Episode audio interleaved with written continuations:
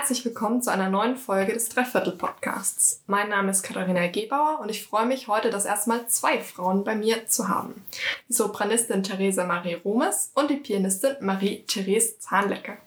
Sie beide verbindet die Musik und die Liebe zur Kammermusik. Und natürlich ihr gemeinsames Projekt, das Kammermusikfestival Würzburg, welches Mitte Oktober hier in Würzburg seinen Auftakt feiern darf.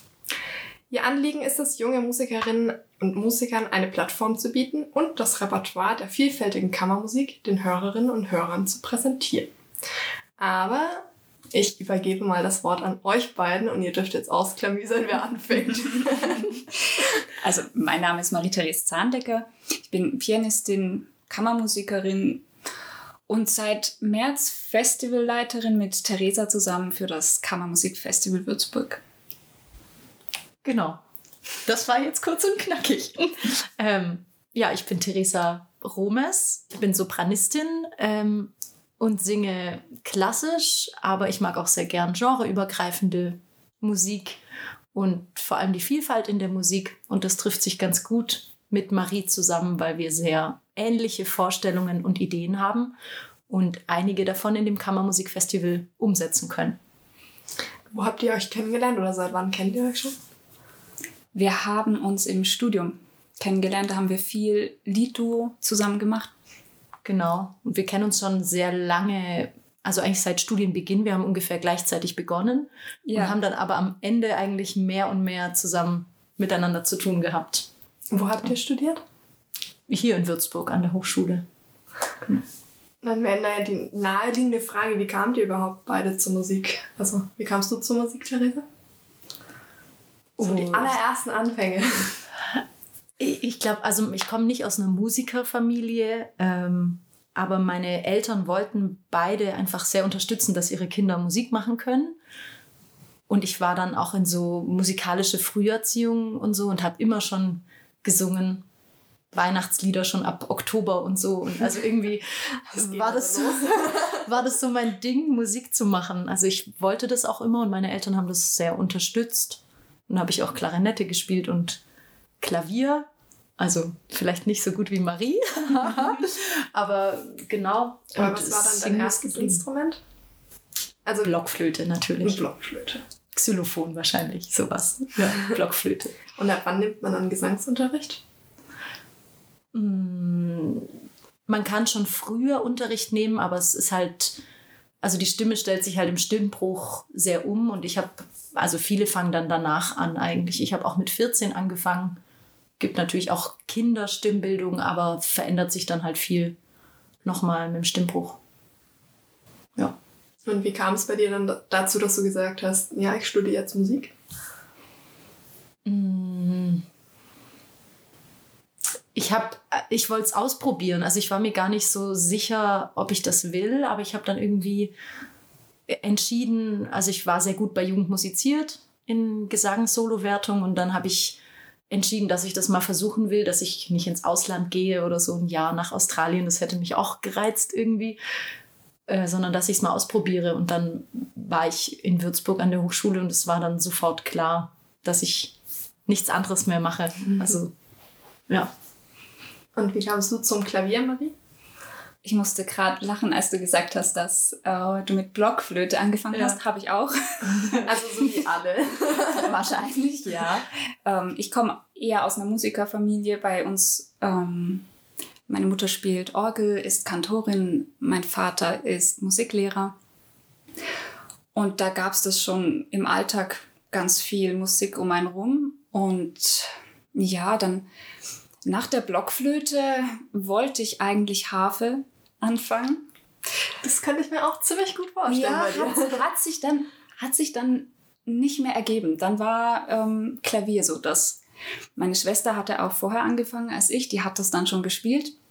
Und dann wollte ich auch unbedingt, ich weiß noch, dass die Klavierlehrerin eigentlich noch keinen Platz hatte und meine Eltern erzählen mir jetzt heute, dass ich dann hingegangen bin und gesagt habe, ich will jetzt endlich Unterricht bei dir. Solche Schüler wünscht man sich ja. Das ist ja cool. Ja, und dann, und dann habe ich Klavier angefangen. Und ich habe es sehr, sehr gern gemacht, schon immer. Und dann war das einfach der Weg, der letztendlich zum Studium geführt hat. Hättet ihr eigentlich beide eine Alternative gehabt? Also irgendwie so ein zweiter Traumberuf? Oder war Musik bei euch ohne Frage? Ja, bei mir ja eigentlich nicht. Ich, war, ich bin sehr begeisterungsfähig. Ich könnte mir sehr viel vorstellen. Lang wollte ich immer Lehrerin werden. Aber ich könnte mir alles Mögliche vorstellen. Also auch Marketing, Management, Sprachen studieren, keine Ahnung, Dolmetschen, alles Zumindest beim Marketing bist du jetzt mit dem Festival ja doch ganz gut aufgehoben. Ja, wollte ich auch gerade sagen. ja, also es ist auf jeden Fall spannend, so eine Festivalgründung zu machen, ähm, weil man viele Sachen macht, die man vorher noch nie gemacht hat und die auch lernt oder mal ausprobieren kann. Und wir sind ja zu zweit, dann können wir es uns halt aufteilen. Das ist ganz praktisch. Jeder kann was anderes bisschen besser oder man kann sich gegenseitig helfen und jeder hat dann noch eine gute Idee und es ist ja. wirklich spannend. Also wir haben beide sehr, sehr viel gelernt in den letzten Monaten. Ja. Das glaube ich. Hättest du einen Alternativberuf noch gehabt? Ja, jein. Ich habe mir nach dem Abi überlegt, ob ich Medizin studieren soll. Hm. Hätte ich gern gemacht. Es war eine ganz eine schöne Alternative.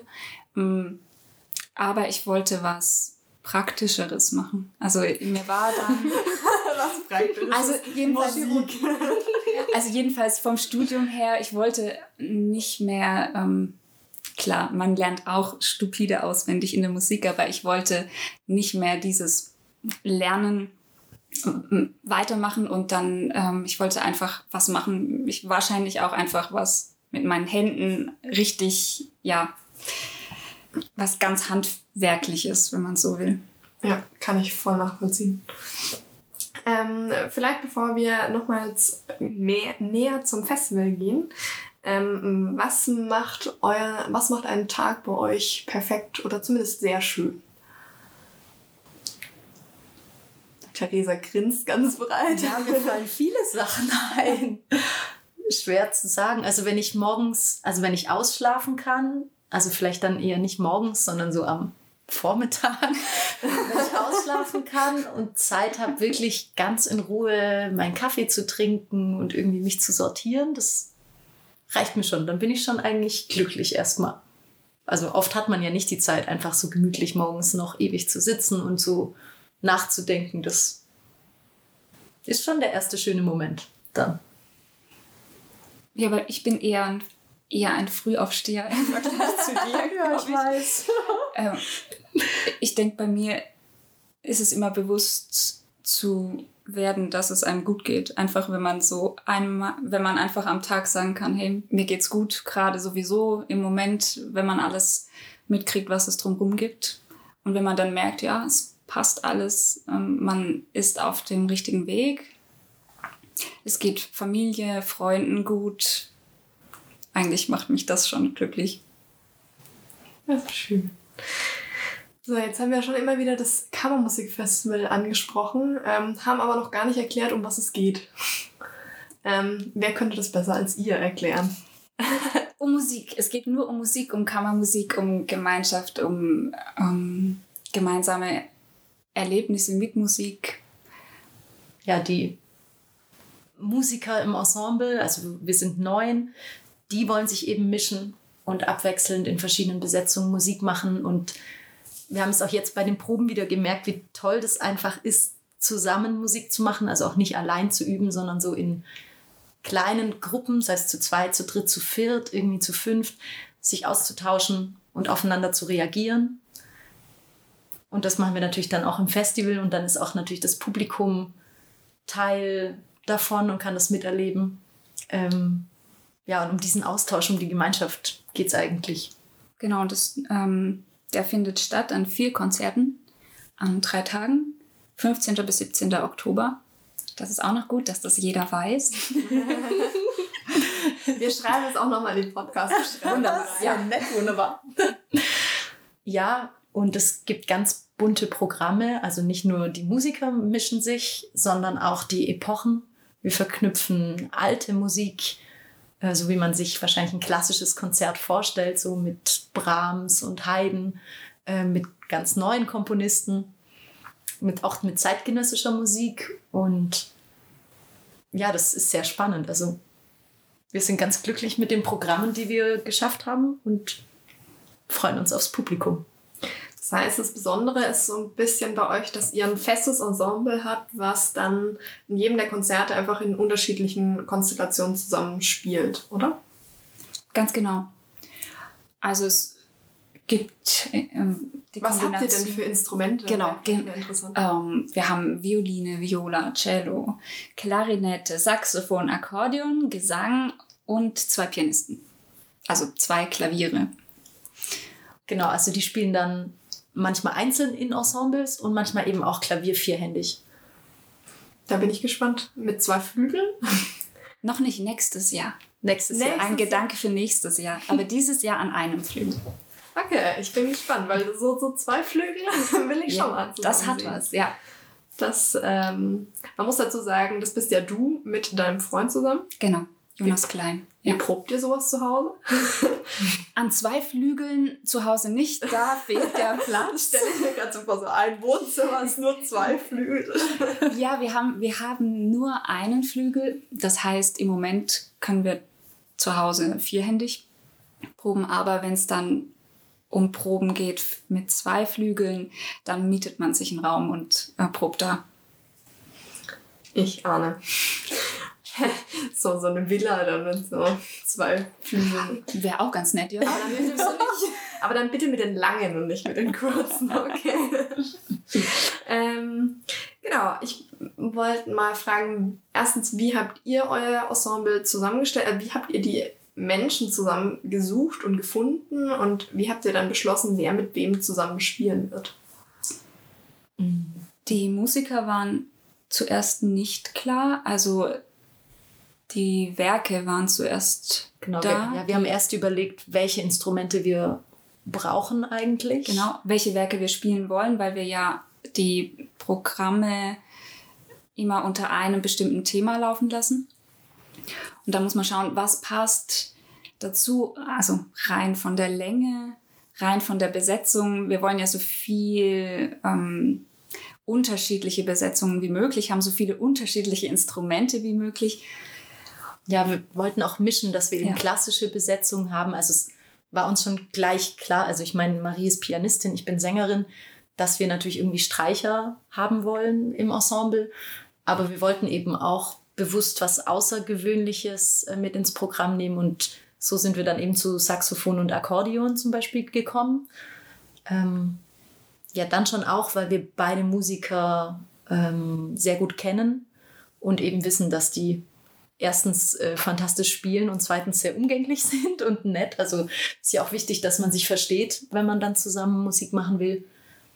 Und so haben wir dann aus unserem Bekanntenkreis einfach gute junge Musiker zusammengesucht, die auch Lust hatten, das mit uns zu wagen, weil es ist natürlich auch ein Wagnis, bei einem neuen Festival zu spielen, wo man nicht weiß, wie das abläuft vorher oder vor allem ein halbes Jahr vorher. Wusste man ja vieles noch gar nicht. Genau. Ja. Ähm, wie lange hat es gebraucht, bis ihr eure, ähm, das Programm zusammengestellt habt? Weil ich kenne es ja selber, wenn man ein Stück aussuchen soll, dauert es immer ewig, bis man sich dann mal durchgeklickt hat, die Noten mal angeguckt hat und sich dann mhm. vielleicht irgendwann mal angefreundet hat. Hattet ihr da schon so eine Vorstellung, das muss unbedingt rein und dann den Rest dazugeholt? Oder? So eine richtige Vorstellung hatten wir nicht. Wir haben dann, wir haben erstmal gesucht, was mögen wir selber, was, was gibt es überhaupt? Genau, auch. was gibt es überhaupt? Und dann haben wir irgendwann so die, sagen wir mal, Schlüsselwerke. Die, genau, oder? Schlüsselwerke ist ein guter Begriff. Ähm, rausgefunden für uns und haben alles drumherum gebaut. Dass es stimmig wird, dass es eben abwechslungsreich ist, dass verschiedene Epochen immer drin sind und verschiedene Besetzungen und dass es thematisch passt. Aber es war schon ein langer Prozess und wir sind ja auch immerhin. Zwei Monate. Zu zweit, ich hätte auch gesagt zwei Monate. Ja. ja. So ein Tetris hin und her, nee, ja. es ist doch zu lang. Und ein Konzert stand dann kurz. vielleicht schon nach zwei Wochen, aber die anderen der Rest, haben schon gebraucht. Also es war einmal das Konzertprogramm vom Freitag, das stand relativ schnell, soweit ich weiß. Und was wird da gespielt? Äh, es wird gespielt ähm, Ravel, Ma Mère Loire für Klavier vierhändig ähm, dann von Janacek. Genau, ich singe dann ähm, äh, das Hässliche Hässliche Entlein, Dankeschön. Beim Festival kann ich dann auch den Text auswendig. ähm, genau, also es sind lauter Märchenvertonungen Ah ja. und ähm, von verschiedenen Komponisten. Äh, es gibt auch eine Uraufführung von Klaus Kühnel, was ganz spannend ist. Der hat Gesang des Einhorns 2 ähm, komponiert. Okay. Er hat früher sich schon mal mit dem Einhorn-Thema irgendwie beschäftigt und hat dann ein Lied komponiert für ähm, Sopran, Saxophon und Akkordeon. Und das ist ganz spannend. Also ich finde es sehr spannend. Wir haben schon geprobt zusammen. Und dann ähm, haben wir auch noch von Robert Schumann für Bratsche und Klavier ähm, die Märchenbilder im Programm. Und die sind ganz spannend, weil das das einzige Werk ist, was kein bestimmtes Märchen darstellt. Also es geht immer das verlassene, äh, das verlassene, was sage ich denn immer? Das Hässliche? Entlein, danke. Das hässliche Entlein, also es sind immer konkrete Märchen und Schumann hat eben kein bestimmtes Märchen vertont, sondern so den Märchenton als solchen vertont. Und wir haben uns dann auch einen Schreibwettbewerb ausgedacht ähm, zu dem Thema, wo Jugendliche eben einen Text schreiben sollen zu diesem Stück, also quasi ein Märchen zu dem Stück, wo es kein richtiges Märchen gibt. Und da machen wir dann auch die Preisverleihung im Konzert. Man kann immer noch was einsenden. Also die Deadline haben wir eine Woche nach hinten geschoben, damit. Dann ist es auch rechtzeitig für den Podcast. super. Also die Deadline wäre. Der 22. Genau. Wir freuen uns über jeden Text. Also von, man sollte nochmal sagen, für alle, äh, die in der Schule sind, ähm, Genau. Lied anhören, Märchen schreiben und an euch senden. Genau. Genau. Man findet auch alles auf der Homepage. Die ist bestimmt verlinkt. Die ist selbstverständlich verlinkt. genau. Ähm, ja, was sind denn die anderen äh, Konzerte? Unter welchem Titel stehen die und was hört man da vielleicht noch? Das nächste Konzert wäre das Konzert Erinnern. Was gibt's da? Haydn, Volkslied, Bearbeitungen. Dann Souvenirs von Barber für Klavier vierhändig. Ganz äh, nette, tolle Stücke, die alles, äh, alle Stücke sind Tänze von den Souvenirs. Ganz fetzig. Und dann, Dann- singe ich, äh, was ich noch nie gemacht habe, das ist auch ganz spannend in den Proben, einen Liederzyklus, der nur begleitet wird von Saxophon. Also es ist nur Sopran-Saxophon. Also nicht Sopran-Saxophon, sondern Sopran und- und Saxophon. ähm, das macht sehr viel Spaß mit Christina Bernard zusammen. Ähm, das ist zeitgenössisch, also von einer amerikanischen Komponistin, die heißt Lau- Laurie Lateman. Ähm, und dann ist Pause und dann gibt es nachher noch ein Smetana Klaviertrio. Und alle diese Werke behandeln das Erinnern, also im Sinne von Erinnerung, im Sinne von Gedenken, im Sinne von, dass man jemanden nicht vergessen will. Also alle Stücke haben mit diesem Thema zu tun. Und unsere Idee war eben, dass wir das Publikum einladen, da selber sich auch natürlich Gedanken zu machen, woran erinnert man sich oder wie erinnert man sich oder an was erinnert man sich gerne oder vielleicht auch nicht oder so. Genau. Ich liebe das, wenn, dem Publikum so ein kleiner Leitfaden immer in solchen Konzerten an die Hand gegeben werden. Wir kommen später nochmal darauf zurück. Ich habe da nämlich noch eine Frage dazu. Ja. Aber Ja, und wir haben dann auch wie so eine Brücke geschlagen zum Nachtkonzert, was am selben Tag eben aber nachts stattfindet, also um 22 Uhr. Ähm, und da gibt es Messiaens Quartett für das Ende der Zeit. sehr passend. Also sehr passend, genau, weil ja, das ist halt einfach so ein Werk gegen das Vergessen. Einfach. Ähm, es wird ein sehr intensives Konzert, aber ich freue mich sehr. Also ich singe da ja nicht. Das ist für Klarinette, äh, Geige, Cello und Klavier. Aber ich freue mich, das zu hören, weil ich glaube, dass die Stimmung ganz besonders wird, wenn es fast dunkel ist und man vielleicht auch gerade in Bezug zu dem vorherigen Konzert das dann nochmal so als Abendimpuls wahrnehmen kann. Einfach 50 Minuten dieses tolle Werk und dann geht man schlafen. Ich glaube, dann hat man einen sehr tollen, eindrucksvollen Abend gehabt. Ja, Das wenn man schlafen kann. Ja. ja. ja. ja. Ja, und dann fehlt noch ein Konzert, Ja, das nämlich das am Sonntag auf Rain and Love. Also äh, von Regen und Liebe. Genau. Muss natürlich die mh, Violinsonate von Brahms dabei sein, die Regenliedsonate und Ja. natürlich, ja, Ja, und von Ned Rorem gibt es einen Liederzyklus, der heißt Poems of Love and the Rain. Also Gedichte von Liebe und dem Regen. Und es gibt eben irgendwie viele Komponisten und viele Dichter, die irgendwie Regen und Liebe verbinden und das irgendwie metaphorisieren oder vergleichen oder ganz spannende Bilder schaffen und die kommen eben in dem Konzert vor. In der zweiten Hälfte haben wir dann auch ein bisschen beschwingteres Programm. Da sind Lieder von Kurt Weil und die Hot-Sonate von Schulhoff. apropos Liebe. Apropos Liebe. genau. Und den Liebertango. Ja. Und so sind unsere Konzerte ganz abwechslungsreich und unterschiedlich. Ja. Ich freue mich. Ich bin ja dabei. Ja, zum Glück. ähm, ja, jetzt, äh, das ist noch was anderes, als wenn man es einfach nur so runterliest, finde ich. Wenn, wenn da zwei, also man sieht es ja jetzt nicht, aber die strahlen immer abwechselnd, insbesondere wenn äh, vierhändig Klavier kommt. strahlen ja Angesicht über beide Backen. Ähm, ja, ich habe ähm, natürlich im Vorhinein ein wenig äh, recherchiert und unter anderem einen Artikel der Mainpost gefunden von einem anderen ähm, Konzert, äh, von einem anderen Festival zum Thema, äh, was war denn das? Auch irgendwo neues Lied oder sowas. Ähm, und da kam der, d- der Kommentar, Würzburg hat für alles ein Festival ähm, und hat 2018 schon gesagt, jetzt gibt's noch ein neues. Wir sind im Jahr 2021. Würzburg hat wieder ein neues Festival, Kammermusikfestival. Ähm, warum Festival und ähm, warum in Würzburg? Ja, in, also in Würzburg ganz klar, weil wir hier beide leben und unseren Lebensmittelpunkt haben und uns engagieren wollen und hier was machen wollen und Musik machen wollen. Also das steht außer Frage. Wir haben beide schon auch Konzerte woanders organisiert, in der Heimat oder so, aber irgendwie wohnen wir jetzt hier und leben hier und wollen jetzt hier was machen, wo wir sind einfach. Ja, und speziell ein Kammermusikfestival gibt es ja noch nicht. Also Ja, das ist. ähm, das war auch ein, ja, haben wir am Rande dann mitbekommen, das war eigentlich nicht der Auslöser dafür, dass wir gesagt haben, wir machen eins, aber dann haben wir bemerkt bei der Organisation, ja, es, es gibt wirklich keins. Das ist Und eigentlich das- schade. Um, umso mehr muss man, muss man das machen. Und es kann nie genug Musik geben.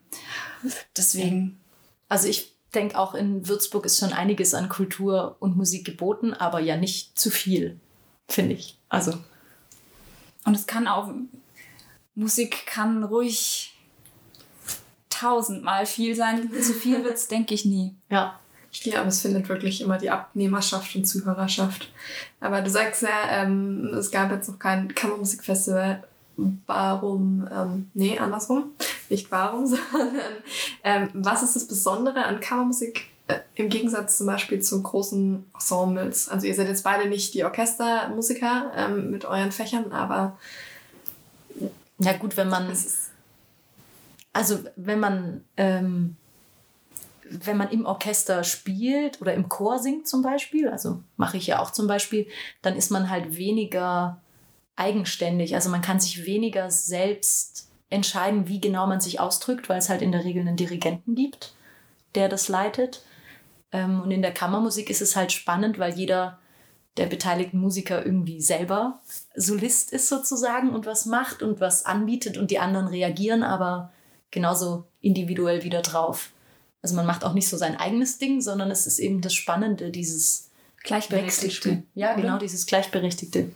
was dann auch ein Vorteil ist, sage ich jetzt mal, gegenüber Solo-Spielen. Ich glaube, Vorteil würde ich das jetzt gar nicht unbedingt. Das ist was ganz anderes einfach. Ja. Also ich glaube, jetzt von meiner Erfahrung, ich singe nicht im Chor, ich bin nicht im Orchester, aber wenn ich ein Klavierkonzert spiele, dann, klar, man ist der Solist und man kann sich auf das Orchester verlassen, man kann machen, was man will. Das hat auch was. Also deswegen, ähm, Vorteil, mal. also beides absolut tolle tolle Arten Musik zu machen oder tolle ähm, Genres. Ähm, ja, sehe ich auch so. Also die, die Gemeinschaft ist halt, das ist natürlich toll in der Kammermusik und es ist auch toll, wenn einem jemand einen Ball zuwirft und man muss den fangen oder muss reagieren. Also es ist halt, ja. wenn man Solo singt oder Solo spielt, dann muss man halt auch alles allein hinkriegen. Also weil man ist ja dann alleine der Solist sozusagen. Und in der Kammermusik schafft man immer gemeinsam was. Das ist echt. Ja, man tauscht sich auch, würde ich sagen, noch mehr aus, hm. äh, streitet sich auch noch mehr. Vielleicht auch in den Proben, ja. Ist ja, und man manchmal. lernt. Man Streitest du dich sonst alleine mit dir? Nein! Spielen wir auch anders. Da hat man immer recht, ja. Das ist auch nicht schlecht. Ja, man lernt ähm, auch viel von anderen Instrumenten, würde ich sagen. Mhm. Also, ja. sei es jetzt von Gesang, was kann, da kann man, man kann viel von Gesang lernen. Atmung. ja, also es ist spannend. Es ist auch ganz anders, ob man zum Beispiel zu Klavier singt oder zu Akkordeon. Oder wenn noch ein anderer Saxophon. Bläser oder zu Saxophon, genau in unserem Fall. Das ist wirklich sehr spannend. Man lernt nie aus, oder? Ja, man lernt nie aus und immer muss man auch anders selber sich anpassen dem anderen Instrument. Also wenn mich natürlich ein Klavier begleitet, muss es, also Marie muss theoretisch nicht atmen. Wenn mich ein Saxophon begleitet, muss natürlich, atmet auch die Begleitung. Also es macht dann schon einen Unterschied im Zusammenspiel. Was ist eure Lieblingsbesetzung? Äh, also eure persönliche, mit der ihr am liebsten spielt? Boah, das kann ich nicht sagen. Ich glaube, die Abwechslung macht's. Das kann ich wirklich nicht sagen. Also keine Ahnung, was ich da antworten soll. Wüsste ich auch nicht. Ich, es hat die, also gerade die Blasinstrumente oder Gesang da ist es richtig schön, einfach dies mit der Atmung. Das ist ja sowas Natürliches ähm, und finde ich was Essentielles, was auch jeder Pianist machen muss. Jeder Musik atmet einfach grundsätzlich. Mm, das ist schön, aber genauso ist es auch richtig, richtig toll mit einem, ja, mit einem Streichquartett und Klavierquintett zu spielen zum Beispiel. Einfach weil es da in dem Fall fünf Leute sind und die einfach mehr Power kommt. Ganz klar größere Besetzung. Und dann, ja, ich hätte aber auch keinen Favorit. Hat alles was. Und mein Favorit wäre definitiv Klarinette, Bratsche und Klavier. Es gibt so tolle Literatur. Mhm. Und wenn du dann noch jemanden hast, wie in meinem Fall dann jemand, der auch noch Geige spielen kannst und du da wechseln kannst. Ja. Da bin ich hin und weg. ähm, ihr habt euch ähm, bei der Finanzierung des ganzen Projekts für Förderung entschieden und äh, nicht für Crowdfunding, was ja theoretischerweise auch möglich gewesen wäre. Ähm, wie kam es zu der Entscheidung ähm, und wie seid ihr vorgegangen, mit der Förderung überhaupt anzufangen? Mm, also, ich meine, es gibt, es gibt ja ganz bewusst auch staatliche, städtische und äh, landschaftlich passt nicht. Also vom Land, ländliche, sagt man ländliche Förderung? Ja, es klingt komisch, aber ja. Ähm, und Stipendien, die man eben beantragen kann und Fördergelder. Und das war für uns klar, dass wir das dann auch tun müssen, weil einfach doch der Umfang groß ist. Also es ist ein ganzes Wochenende und sind halt neun beteiligte Künstler, die müssen alle proben, schlafen, essen. Die sollen auch eine anständige Gage bekommen, damit man was davon hat. Und wir wollen auf der anderen Seite halt nicht die Ticketpreise so hoch setzen, dass nur die Elite sich das leisten kann, sondern wir wollen das schon für, also der Eintritt ist 18 Euro für Erwachsene, genau, genau. für, für Kinder, ähm, äh, für Schüler und, und für Studierende. Studierende ist es nur 8 Euro. Also wollen wir eben da noch niedriger die Schwelle setzen. Es ist natürlich schon ein Eintrittspreis, aber wir wollen, dass eigentlich jeder kommen kann. Und auch wir wollen, dass jeder kommt. Also kommt alle, bitte. ähm, und dann ist es eigentlich der einfachste, wenn auch nicht einfache Weg, an Geld zu kommen für so ein Festival. Wie seid ihr da vorgegangen? Also wusstet ihr vorher schon, welche Mittel euch zur Verfügung stehen und vor allem welche Mittel stehen so allgemein da zur Verfügung? Nee, das weiß man nicht. Also man beantragt so und so viel Geld und dann kommt irgendwann die Antwort, ob man Geld kriegt oder nicht und wenn ja, wie viel. Also das wussten wir bis vor kurzem nicht, wie viel Geld wir eigentlich zur Verfügung haben. Das ist auch schwierig dann in der Planung. Ähm, wir denken auch, dass wir da, wenn wir mehr Erfahrung haben in den nächsten Jahren, dass wir es vielleicht besser abschätzen können. Aber das ist sehr unterschiedlich auch.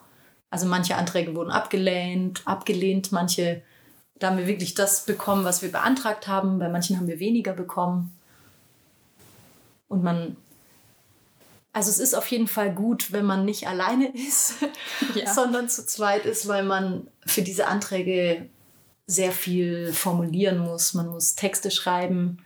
Man muss selber sich auch Gedanken machen, was man da wirklich macht und was man will. Also es hilft natürlich auch, um das zu konkretisieren, was so die wichtigsten Punkte des Projekts sind.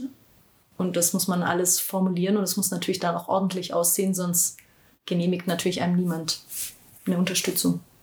Wie kam der jetzt? Ja, ja unter anderem auch eine Stiftung, wenn ich das richtig gesehen habe, mit da drinnen. Wie seid ihr überhaupt darauf gekommen, dass die Geld geben für sowas. Also wenn ich jetzt so ein Projekt habe, würde ich jetzt erstmal denken, okay, wo fange ich jetzt an zu suchen, wer mir sowas überhaupt geben kann? Wir haben gegoogelt. Google, dein Freund und Helfer. Und es gibt alles, es gibt so eine Liste. Ja, so ein Stiftungsverzeichnis. Ich weiß jetzt nicht genau die Adresse, aber es im Internet. Ähm, man muss äh, jede einzelne Stiftung, weil das glaube ich nicht, es war nicht nach Kultur sortiert oder es gibt ja ganz viele Möglichkeiten, ähm, wo Stiftungen wirken. Äh, und dann jede anschauen, schauen, was die ähm, jeweils fördern, Adressen raussuchen und wirklich auf gut Glück schauen, ob da was geht. Also uns wurde auch gesagt, ah, Stiftungen ist schwierig, Zinsen, was auch immer. Aber wir sind froh, dass wir es gemacht haben. Dadurch konnten wir die Stiftung gewinnen, die wir jetzt haben. Ja. Gibt es irgendwelche ähm, speziellen Förderungen für jetzt, ich sage jetzt mal klassische Musik? Also ähm, jetzt im Sinne im Gegensatz zu elektronischer Musik, was weiß ich. Ja, also es gibt ähm, Stiftungen, die eben spezialisiert sind eher tatsächlich auf klassische Musik und auch extra welche, die auf zeitgenössische oder Pop, populäre Musik ähm, spezialisiert sind. Könnt ihr Namen genau. nennen? Also, also die, die größten, also die, ich denke mal, so die standardmäßigen Stiftungen sind schon ähm, die vom Land Bayern. Das ist äh, Kultur, Kulturfonds? Ja, genau, der Kulturfonds Bayern, so heißt der genau. Und dann ist es halt regional. Also wir haben jetzt glücklicherweise auch Geld vom Bezirk bekommen, Bezirk Unterfranken und auch von der Stadt Würzburg. Und je nachdem, wo man was auf die Beine stellt, also sei es jetzt ein Konzert oder ein Festival oder eine Kunstausstellung oder ich weiß es nicht, ein Poetry Slam oder so, muss man halt schauen, was es da gibt. Und es ist halt sehr, glaube ich, auf Landesebene, also vom Bund ähm, gibt es den Deutschen Musikfonds, also nicht den Kulturfonds, weil der ist vom Land Bayern.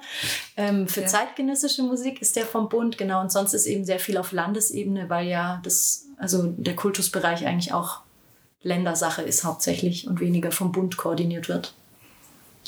Habt ihr irgendwelche Tipps, wenn jetzt äh, irgendjemand das hört und sagt, ha, ich habe ein Projekt, ich muss da mal ran? Was gibt es Überlebensstrategien im Dschungel der Förderungsanträge? Also ich glaube, das Wichtige ist, dass man ähm, einfach auch sich Hilfe sucht, weil es gibt genügend Menschen, die sich damit auskennen und wir hatten sehr viel Kontakt, oder du hattest Kontakt, Theresa. Ja, zum Tonkünstlerverband Würzburg. Ja, sowieso, genau. Das ist ganz wichtig. Der Steffen Zeller, ähm, der hat uns sehr viel geholfen ja. und uns Tipps gegeben. Also das wäre mein wichtigster Tipp, man, sich man, jemand zu suchen, der einen helfen kann, weil es gibt genügend Leute, die wissen, was sie machen. Man kann eigentlich auch dort bei den Stiftungen, also bei den großen, ähm, kann man wirklich anrufen und die, also uns wurde immer sehr freundlich geholfen auch. Also man muss natürlich schon zeigen, dass man engagiert ist und dass man dann auch selber was hinkriegt und dass man die Sachen umsetzt, die man umsetzen muss. Also es ist ja immer vorgegeben, was man da hinschicken muss, ein Finanzierungsplan, ein Exposé und eine Beschreibung und solche Sachen. Aber die helfen einem dann schon. ja, was ich auch ganz spannend fand bei dem Förderantrag beim Musikfonds, die haben das speziell so gemacht, dass man das in wirklich ganz kurzen Sätzen formulieren musste, was das Festival so besonders macht und ähm, was waren noch die Fragen, ich weiß gar nicht mehr genau. Und das fanden wir beide schwer, schwer, sehr schwer, das in wirklich, das war einen, ein, wirklich ein Satz, ähm, aber im Nachhinein doch sehr hilfreich, weil es einem hilft, noch knackiger und besser zu wissen, was man mit dem Projekt, was auch immer es dann sein wird, machen will. Und das wäre auch das, was ich dann auch, auch als zweites wichtig fände mhm. als Tipp. Man muss wissen, was man will. Und zwar nicht nur so grob, sondern und wirklich. Darauf hätte man Lust und das und das genau. wäre auch toll und so, sondern ja. Man muss komplett wissen von A bis Z. Ganz konkret. Ja. Also im Grunde ein Businessplan für kulturelle Projekte. Ja, aber auch, also die Beschreibung ist ja zum Beispiel ein Text, aber dass man einfach selber ganz klar, klar hat und es auch in drei Sätzen sagen kann, was ist das Wichtigste an dem Projekt oder wofür steht das oder was macht das Projekt aus. Dass man nicht immer so ein Roman, also natürlich, so, äh, Marie und ich, wir haben so viel, wir können stundenlang vom Kammermusikfestival erzählen, aber das Wichtige ist dann, dass man es doch fokussieren kann und in drei Sätzen sagen kann und danach auch arbeitet und darauf hinarbeitet. So. Wie lange müsste man vorher ähm, Förderung beantragen? Also wenn man es richtig macht. also es ist sehr unterschiedlich. Ja. Ähm, die, die jetzt, also für 2022 müsste man zum Beispiel im Oktober beim Kulturfonds, beim Land äh, den Antrag einreichen. Und nach dem, was wir jetzt gefunden haben, sind das die ersten. Also die frühesten sozusagen. Also im Oktober, bevor das Jahr beginnt, in dem die Veranstaltung stattfinden soll, muss es abgeschickt werden. Das heißt natürlich, man muss alles vorher planen. Also man kann nicht dann anfangen, sondern muss eigentlich eineinhalb Jahre vorher anfangen zu planen, mindestens was wir jetzt nicht gemacht haben, deswegen ist der ähm, Kulturfonds war bei uns außerplanmäßig, wurde akzeptiert ähm, außerhalb genau. der Reihe. Das war aber auch komplizierter. Das war dann ein ja. außerordentlicher also Antrag. Und so. Genau, ist nicht unbedingt zu empfehlen. Ja, also ja. Ja, und das führt auch dazu, dass wir jetzt schon für nächstes Jahr planen, also für das Festival 2022, obwohl ja das Festival 2021 noch gar nicht stattgefunden hat. Habt ihr da schon Ausblick, auf was man sich dann nächstes Jahr freuen darf? Verratet ihr schon was? Also schon ein bisschen, ein bisschen klang ja schon an, gerade vorhin mit ähm, Klavierduo auf zwei Flügeln möglicherweise. Ja. Aber sind das nur so Gedankenspielereien? Ja. Also wir brauchen fürs Programm noch ungefähr bis Oktober. bis zum Antrag. Bis zum Antrag, genau. Und bis dahin machen wir Tetris und behalten es für uns, was wir überlegen. Naja, das äh, verstehe ich voll. Das kann sich alles noch ändern, nämlich. Das ja. ist so ein bisschen. Genau. Kommen wir nochmal zurück zur Musik, wenn wir eh schon dabei sind. Ich habe bei euch gelesen, ähm, dass Marie ein Faible für Roman Schumann, Robert Schumann hat. so. Und du auch so ein bisschen genreübergreifend bzw. zeitgenössische Musik. Ähm, warum seid, bleibt ihr da jeweils hängen? Also Mm, an Schumann, wieso bleibe ich an Schumann hängen? Hm, das ja, ähm, es hört sich fast schon so negativ an, hängen bleiben, aber es. Nein, ich finde es so fasziniert hängen bleiben. Ja, genau, jetzt. okay, fasziniert hängen bleiben, weil es zu einem spricht, würde ich sagen. Also ich spiele das und merke, ich, ich verstehe die Musik so wirklich sofort, intuitiv. Die die Emotionen auch irgendwie sind ja. oft klar bei Schumann. Also ich liebe auch Robert Schumann. Ist auch ganz witzig, weil wir ähm, Frauenliebe und Leben, den ganz bekannten Liederzyklus von ihm, früher mal zusammen gemacht haben. Und an dem, ja, es kann sein, das wird sich bestimmt ändern. Ja, also für mich ist es im Moment wirklich so Schumann. Ich ich will auch ähm, so gut wie alles von ihm spielen. Dauert natürlich. Es gibt viele Werke. viele Werke. Oh, sehr, sehr viele. Aber ich habe schon, hab schon einiges, also ich habe schon einiges hinter mich äh, gebracht. Äh, sie hat die drei Klaviersonaten alle durch und ähm, ja, das hat alles so einen gewissen Schumann-Ton. Das äh, Spätwerk ist mega spannend. Habe ich äh, Gesänge der Frühe auch schon gespielt.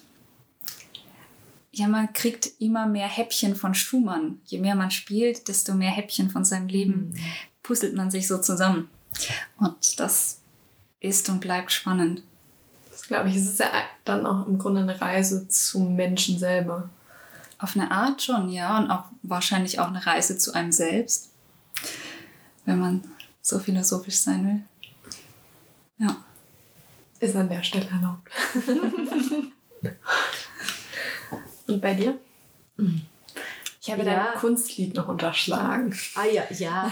Ich bin ja großer, großer Liedfan, was ja auch Kammermusik ist, also halt ein Teil der Kammermusik so, einfach Liedduo.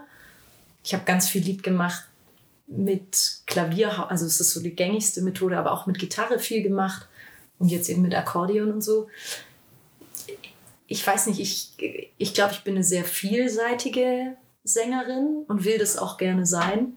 Also ich mache auch zeitgenössische Musik gerne, aber ich will auch nicht, nicht nur das machen. Ich mache viel Operette, ich singe Oper. Ich singe Oktober gerne in Leipzig zu hören. Genau, in Leipzig. Ähm, also ich finde, die Mischung macht's. So, ich mag persönlich gerne Musik, die irgendwie schon emotional ist. Also ich bin jetzt nicht der Typ, der irgendwie fröhlich, heitere, lustige Unterhaltungsmusik mag. Also egal jetzt aus welchem Genre, egal aus welcher Epoche. Also ich mag schon gerne Dinge, die irgendwie nachdenklich sind oder vielleicht auch traurig sind oder tragisch sind oder die irgendwas sagen, also die so eine, die dem Zuhörer eine Aussage geben. Also eine ganz, als Sänger hat man natürlich den Text, man kann ganz konkret wirklich was ausdrücken und Gefühle der Rolle, in die man schlüpft, irgendwie ausdrücken. Aber ich finde, die Abwechslung macht, also macht's, ich könnte gar nicht sagen, die Epoche finde ich am besten oder den Komponisten finde ich am besten. Ähm, wir hatten ja vorhin schon mal, habt ihr angedeutet, es wird auch eine Uraufführung geben ähm, im Konzert im ersten. Genau, genau. freitags. Im ersten Konzert wird es eine Uraufführung geben. Alte Musik kennt man ja irgendwie auch so vom Hören. Man weiß, also alte Musik im Sinne von Klassik, Romantik kriegt man auch noch hin. So, jetzt kommt das, jetzt kommt das. Und bei zeitgenössischer Musik ist man zumindest als Hörer schon sehr aufgeschmissen. Ähm, Habt ihr irgendwie eine Idee, wie man als Hörer, Hörerin an so ein Werk auch angehen kann? Also wenn man nicht mal Noten hat. ich glaube, es kommt sehr auf das Werk drauf an. Aber ich glaube, ich glaube, oft ist so die Blockade gegenüber zeitgenössischer Musik, die manche Leute oder viele, also ich pauschalisiere einfach mal, haben, ist, dass man den Anspruch hat als Zuhörer, dass man das alles verstehen will, was da passiert. Also wenn man irgendwie Mozart hört, dann versteht man, wie die Phrase weitergeht. Das ist einem irgendwie bekannt und man will, hat quasi die Erwartungshaltung, man will was hören, was man kennt oder was man dadurch auch versteht oder begreifen kann. Und das ist natürlich, was moderne zeitgenössische Komponisten oft mit Absicht gar nicht wollen. Also die wollen einem, einem ja an die Grenzen bringen, dass man was Neues hört, was man noch nicht gehört hat, dass man vielleicht auch selber als Zuhörer an die Grenze geht, dass man das vielleicht eher irgendwie als Herausforderung nimmt und ganz offen nimmt und nicht ähm, den Anspruch hat, man muss es verstehen alles. Wenn man es nicht versteht, dann ist es vielleicht auch nicht schlimm. Also ja. Ich glaube, das hat man auch verlernt, weil früher war es ja schon so, man hat Werke einmal wahrscheinlich in seinem Leben gehört. Das war's. Und heute ist man das so gewohnt, dass man die CD ähm, einschaltet oder auf Spotify noch einfacher, sich tausendmal dieses Stück anhören kann, was natürlich auch toll ist. Was, was, was gibt es Besseres als tausendmal, jetzt bleibe ich bei der tausend, tausendmal ein, ein Werk anzuhören, was, äh, was tiefgreifend, was, was, was man auch echt so oft anhören kann. aber da wieder drauf, sich zurückzubesinnen, was Musik eigentlich ist, das, wie, wie das ist, wenn man was zum ersten Mal hört, das ist eigentlich, eigentlich das, die, ja, das Tolle eigentlich, oder? Also, Ja. ich, also Und was auch Musik ja eigentlich ausmacht, man, man hört, äh, das macht es nicht aus, dass man es schon so oft hört, sondern dieser Moment und sich überraschen zu lassen, wirklich was Neues zu hören und einfach mm, ist ja eigentlich auch wie wenn man, wenn man von einem Stück, das man kennt, eine andere Version hört und entdeckt darin was Neues, ist ja eigentlich das das. Tolle. Also nicht das, was man schon kennt, sondern das, was einen überrascht vielleicht, was, Ja. was neu ist. ja, Und es ist eigentlich witzig, weil Kinder auch neue Musik zum Beispiel oft total locker aufnehmen. Also die machen da gar keinen Unterschied, ob das jetzt Beethoven ist oder ob das jetzt irgendeine zeitgenössische Komposition ist. Man muss ja dazu sagen, früher wurden ja die Stücke auch immer tatsächlich ja nur einmal gespielt. Man ja früher nie alte Musik, also vergangene Musik gespielt. Es wurde ja für Sonntag wurde eine Messe komponiert, die wurde einmal gespielt Mhm. und dann nächsten Sonntag wurde wieder eine Messe komponiert. Mhm. Also das ist ja erst heutzutage so, dass wir irgendwie in dieser alten Musik kleben und die ja, aktuelle immer so ein bisschen so. mhm. ist eigentlich spannend, wenn man das sich so Also- anguckt, dass die früher nur zeitgenössische Musik gehört haben. Ich, ja, und auch früher war das für die Leute schwer. Das Ja, zu also verstehen. so in wenn Anführungszeichen. Opern dann verlassen werden und du heute drin sitzt und dir denkst, Ja. warum? Skandal war oder so. Ja, weil es so provokante Klänge waren oder egal jetzt aus welcher Zeit. ähm, Das, ga- das war schon immer so. ist ja auch wichtig, dass man irgendwie provoziert und dass man mal Fragen auf, ähm, aufwirft und dass man irgendwie Sachen hinterfragt. Ja, ja, nur so kannst du es ja weitermachen, Ja. indem du mal die, die Randdinger austestest und guckst, was kann ein Instrument eigentlich noch. Also von irgendwelche Dinge kann man ins Klavier reinschmeißen. Ja. Ja, und ich meine, also die Uraufführung, wir haben ja, wie gesagt, schon geprobt, also ich will nicht zu viel verraten. Die ist schon auch spannend, das Stück. Ähm, aber ich glaube, wenn man sich so vorstellt, also es heißt ja Gesang des Einhorns 2, ähm, und in dieser Märchenthematik ist und sich darauf einlässt, dass man äh, das sehr gut genießen kann. Also ich glaube, es wird auch ein bisschen lustig und atmosphärisch. Ähm, aber es ist sehr gelungen, die Komposition. Und die überrascht aber auch. Also ich habe noch nichts jetzt irgendwie konkret Vergleichbares gesungen, aber es, also ich glaube, da kann man sich schon drauf freuen als Zuhörer. Ich bin gespannt. Ich bin gespannt, was du danach dazu sagst. Ja, das glaube ich. Okay, wir kommen langsam zum Schluss. Wie angekündigt, ähm, die Fragen. Und zwar unter anderem ähm, fangen wir mit einer leichten an. Was sind denn die nächsten Schritte, die ihr jetzt so unternehmen werdet bis zum Oktober? Ihr kommt ja gerade von dem Interview, seid jetzt hier im Podcast. Wo geht's Ja. weiter? Also wir müssen noch proben, auf jeden Fall. Ja, das definitiv. Das kommt auf jeden Fall.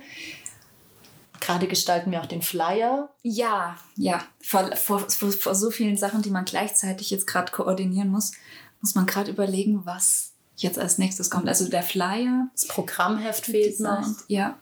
Die Moderation müssen wir noch besprechen, wie wir die machen. Dann natürlich so organisatorische Sachen mit Flügeltransport, Flügelstimmung. Hm. Aufstuhlung. Ja, das kommt dann im so. Anfang Oktober, wenn man weiß, wie kann man aufstuhlen, wie kann man die Leute reinlassen mit 3G oder mit, oder mit Maske ohne am Platz, wie Jetzt gestern, das kommt dann. Ja, gestern haben wir den Vorverkauf gestartet. Ähm, da sind wir jetzt auch natürlich am gucken, wie viele Leute wann was bestellen und wie wir. Also die überweisen uns dann das Geld, dann kriegen die Tickets zugeschickt und so. Da sind wir natürlich auch beschäftigt. Flyer verteilen, Plakate aufhängen. Oh ja, das kommt noch. Ja. Das heißt, es wird euch jedenfalls nicht langweilig. Nee, Definitiv nicht. Die Arbeit reicht bis sicherlich Januar eigentlich, Ja, aber wir, reicht dann noch. ja, Ähm, und dann nochmal zum Anfang äh, oder ein, ein Rückschluss zum Anfang.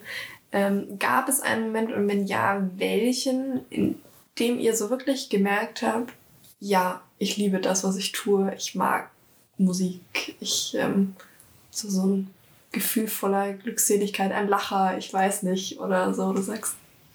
Also für mich wäre es ja, das nicht nur einen Moment, sondern eigentlich immer, wenn ich auf der Bühne bin. Und dann kommt man in so einen Flow, wo eigentlich alles egal ist, auf eine bestimmte Art. Und es war so was ganz mh, mm, Intensives, Natürliches hat. Da gibt es keine Barrieren, wo man groß über irgendwas nachdenkt, sondern man tut einfach nur. Man macht. Und das ist ultra befriedigend und ähm, ein ganz ausfüllendes Gefühl. Und das, das macht mich irre glücklich in dem Moment und dann ähm, natürlich auch in der Nachwirkung nach dem Konzert, aber natürlich hau hauptsächlich, wenn man spielt. Und das ist es bei mir. Ja, ja ich glaube auch, dass wir jetzt, also wir organisieren ja alles Mögliche, ähm, aber ich glaube, jetzt kommt so nach und nach bei uns immer mehr die Vorfreude auf die Konzerte, einfach selber Musik zu machen. Auch in den Proben, die jetzt stattfinden mit den anderen. Oder es war auch schön, also weil man fängt natürlich an, erstmal mit diesen Förderanträgen und äh, mit dieser ganzen theoretischen, bürokratischen Arbeit. Und dann hatten wir so ein Online-Meeting noch mit den Künstlern, als dann stattfand, äh, als dann feststand, wer, wer alles mitspielt. Ähm, und sich zu sehen einfach, also auch wenn es nur online war, und alle sind motiviert und irgendwie haben da Lust drauf und freuen sich auf die Stücke und das Programm steht und man weiß, man macht mit dem und dem, spielt man das und das mit dem und dem, singt man das und das, so die Freude auf tatsächlich auf die Musik, die dann kommt, die ist jetzt da. Damit habt ihr auch weitestgehend die nächste Frage beantwortet. Was begeistert euch am meisten an eurer Arbeit? Also auch außerhalb des äh, Festivals. Dass sie so vielfältig ist. Also auf der einen Seite beschäftigt man sich extrem natürlich mit sich selbst, gerade wenn man, man übt ja für sich selbst. Wenn Kammermusik, ja klar, dann hat man die Proben. Aber erstmal ist die Beschäftigung ja alleine. Aber gleichzeitig Kammermusik, man tritt in Kontakt mit viel, vielen verschiedenen Musikern und kommuniziert und äh, hat dann wieder so viel mit der Außenwelt zu tun. Also einmal so diese, dieser Gegensatz, den, den finde ich ähm, spannend. Um, und dann natürlich die ähm, Musik an sich. Ich finde es spannend auch, dass ich mich natürlich immer mit den Texten dann beschäftige, die ich singe. Ähm, und es ist irgendwie spannend, der Prozess, wenn man jetzt diesen Text hat, den hat irgendwie, ich sag mal, ein Dichter geschrieben über seinen, ich sag mal, Liebeskummer, keine Ahnung. Ähm, und dann hat ja der Komponist diesen Liebeskummer-Text vertont und ich singe jetzt diese Vertonung des Liebeskummertextes. Das heißt, ich interpretiere den und versuche natürlich selber irgendwas von mir da reinzugeben. Also ich muss natürlich mich selber irgendwie damit identifizieren und interpretiere dadurch natürlich die Musik und auch den Text. Ähm, das ist spannend. Und es ist spannend dann auch zu sehen, wie das Publikum darauf reagiert. Also auf den Text oder auf wie ich den Text singe sozusagen. Oder wie die Pianistin reagiert. wie die Sängerin den Text singt. und zum Abschluss noch, ähm, was wünscht ihr der Kulturszene in Würzburg? Vielfalt und viele Besucher. Dass einfach das Publikum sich traut, auch jetzt, wenn langsam endlich wieder was geht, dass alle wie wild in die Konzerte stürmen, in alle Konzerte, Egal, in unsere Konzerte oder genau. Ja, einfach, dass die Kultur vielleicht sogar noch mehr auflebt, als sie vorher war ja, die Vielfalt in der Kultur ist so wichtig. Das ist ein sehr schönes Schlusswort und damit äh, schließen wir noch mit den Te Terminerinnerungen. 15. bis 17. Oktober. Wer den Podcast zu spät hört, nächstes Jahr geht es weiter. auf Die Informationen findet ihr auf der Webseite, in den äh, Shownotes, in den Beschreibungen. Und ansonsten bedanke ich mich ganz herzlich, dass ihr auch dieses in diesem Podcast-Gespräch jetzt noch angeschlossen habt, dass ihr da wart. Sehr gern. Und super wir sehen uns jetzt noch mal ein paar Mal. Ähm, und ich bin super gespannt, was da jetzt draus äh, entsteht, wie das wird. Und bin echt dankbar, euch jetzt diese paar Schritte begleiten zu dürfen. Wir freuen uns, danken dir.